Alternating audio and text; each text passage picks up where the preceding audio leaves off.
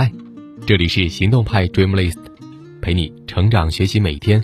我是行动君树皮，敢行动，梦想才生动。今天和你分享的文章来自魏西直北。在国外的问答网站上呢，有这样的一个问题：有哪些让你震惊的事实？其中的一个回答获得了高赞。人生只有九百个月，九百个月等于七十五年。根据卫生部的数据，二零一七年中国的平均寿命是七十六点六岁，而根据世界卫生组织的男性平均寿命为七十点三一岁，女性为七十五点三三岁，基本上呢是吻合这个数据的。你可能会说啊，放心，随着健康水平的进步。人类的平均寿命会增长的，不要抬杠。没错，人类的平均寿命呢，的确会继续增长。但是呀，我们来审视一下我们那些后移的发际线、隆起的肚腩、疼痛的颈椎、挺不直的背、深深的黑眼圈，还有两年没有迈开过的腿。你现在还确定你最终会在人类的平均线以上吗？所以说呢，九百个月这个数据，我觉得大体上是靠谱的。如果我们只停留在感叹人生短暂，那么我今天给你分享的文章就没有任何的意义了。让我们首先呢来看看另外的一个事实：一年有八千七百六十个小时。一个小时看起来并不算长，但是你有没有想过？你每天真的如果能够拿出四到五个小时来全情的投入工作和创造，你的产出将是惊人的。我说四五个小时是有根据的。一位顶级的生物学家，在他效率最高效的一年，他每天投入有效工作的时间也只有那么五个小时二十九分钟。五个小时二十九分钟，为什么会如此精确呢？我们呢来看看俄罗斯的生物学家刘比歇夫的故事。这个故事来源于作家格拉宁写的《奇特的一生》。刘比歇夫是一个陌生的名字，但是呢，却又是一个极其独特的科学家。不仅仅在于他留下了诸多成就极高的学术作品，更在于他独特的时间统计法。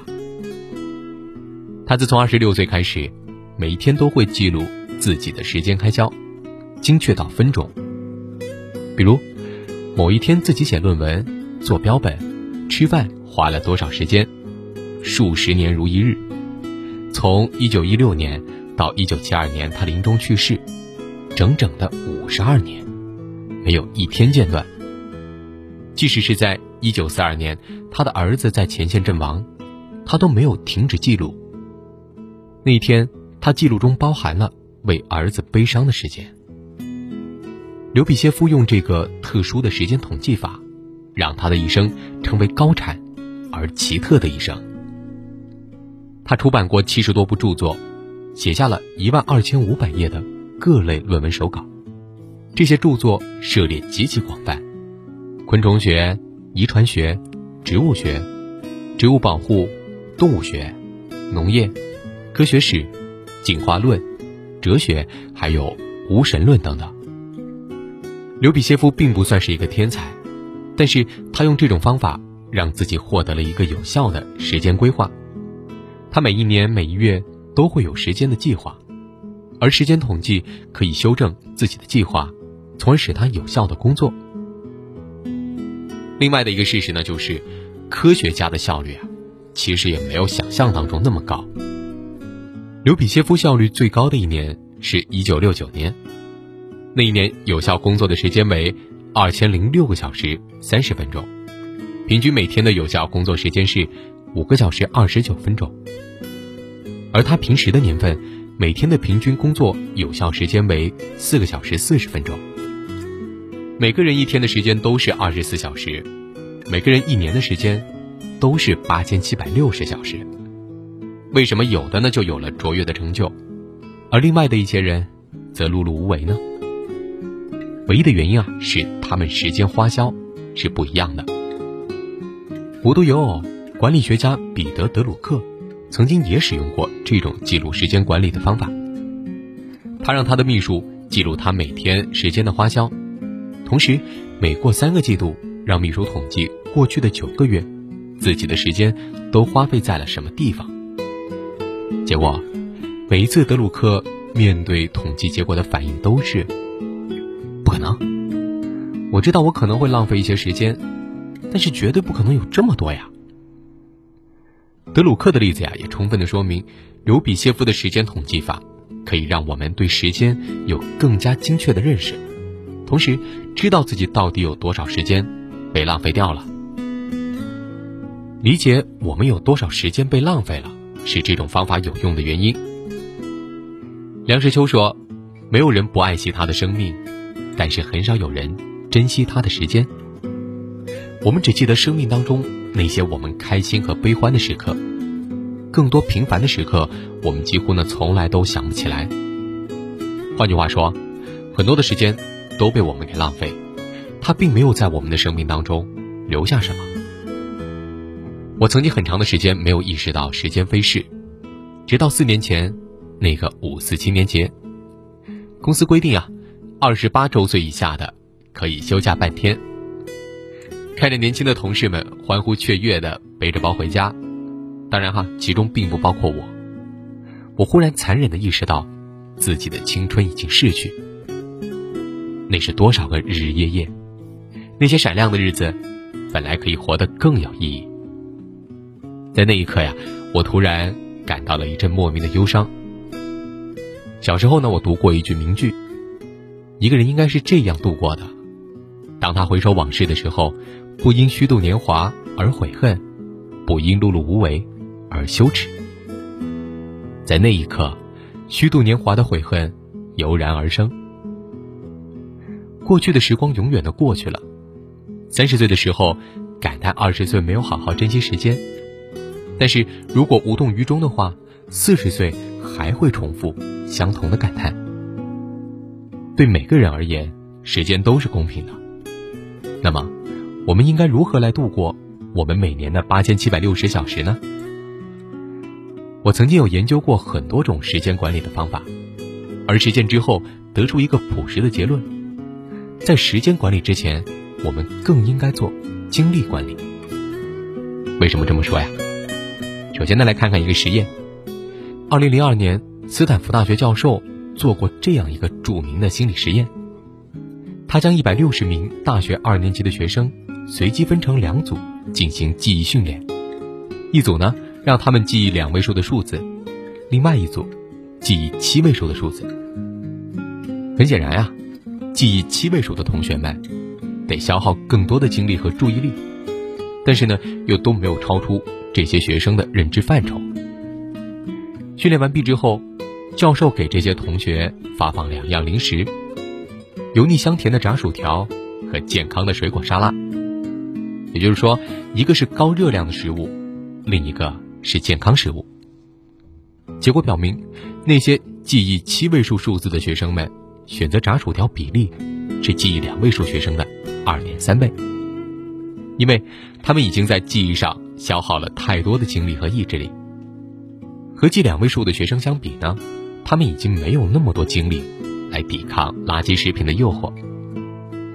这个著名的心理学实验被广泛的引用来说明，人的认知精力。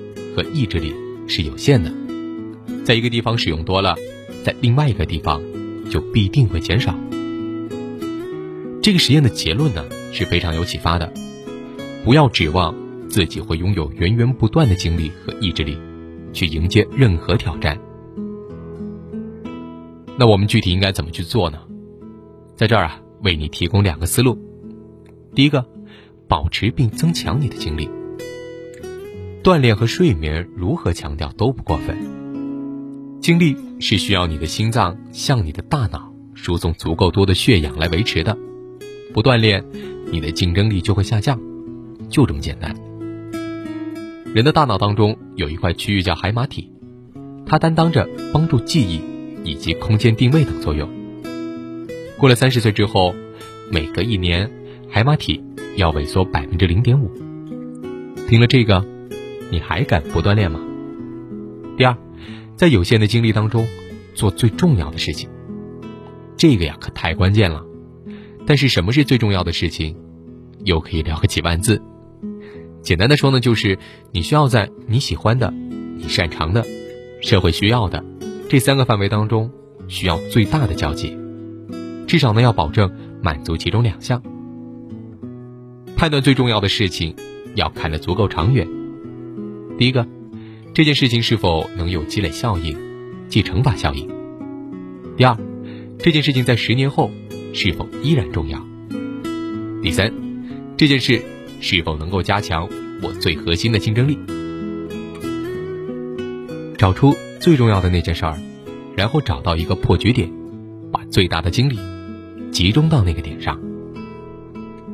蒂莫西说：“世界上最富有、最成功的人和所有的人都一样，每天都拥有同样的二十四个小时，每周都拥有同样的七天。他们之所以杰出，是因为他们更聪明的工作，而不是更辛苦的工作。《每周工作四小时》一书的作者说过两个简单朴实的事实：第一，不重要的事情做得再好，也不会变得重要。”第二，耗时的事情，并不等于重要的事情。这两句话值得你反复阅读。做最重要的事情，开始改变，不然，过去一年生活的轨迹，就是你未来人生的轨迹。好了，今天的文章就到这儿，你可以关注微信公众号“行动派 Dreamlist”，那儿有更多干货等着你。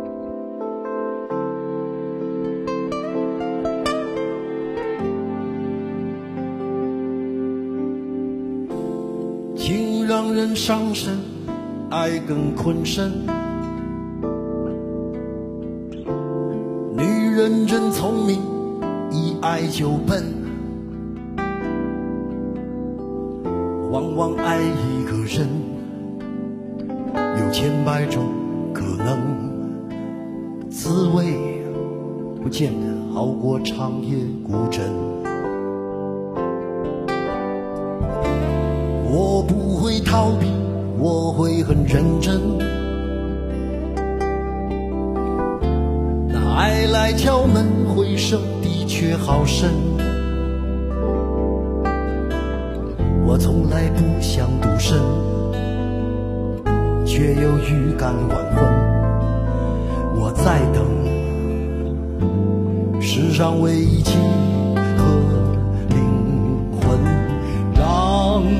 我擦去脸上脂粉，让他听完全部传闻。将来若有人跟我争，他答应不会默不作声，他能不能？能不能让？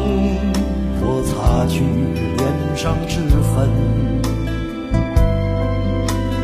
让他听完全部传闻，再聊聊若是非得分，先相约谁都不许苦撑，他能不能？能不能？他能不能？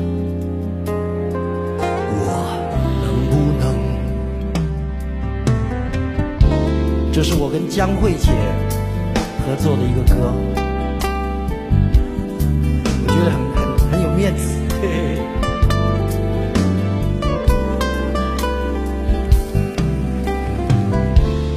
我不会逃避，我会很认真。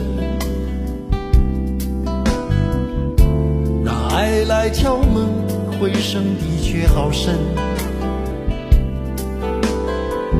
我从来不想独身，却又预感晚婚。我在等世上唯一情和灵魂，让我擦去脸上脂粉，让他听完全部。传闻，再聊聊若是非对分，先相约谁都不许苦撑，他能不能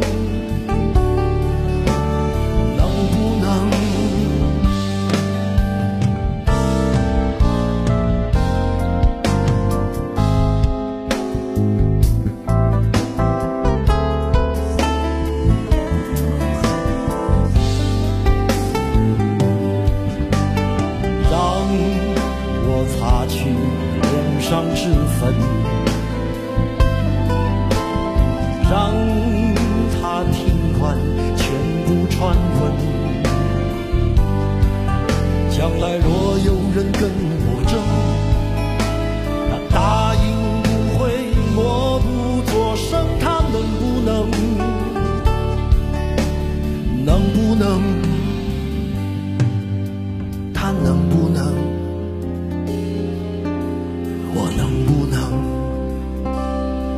他能不能？我能不能？他能不能我又能不能？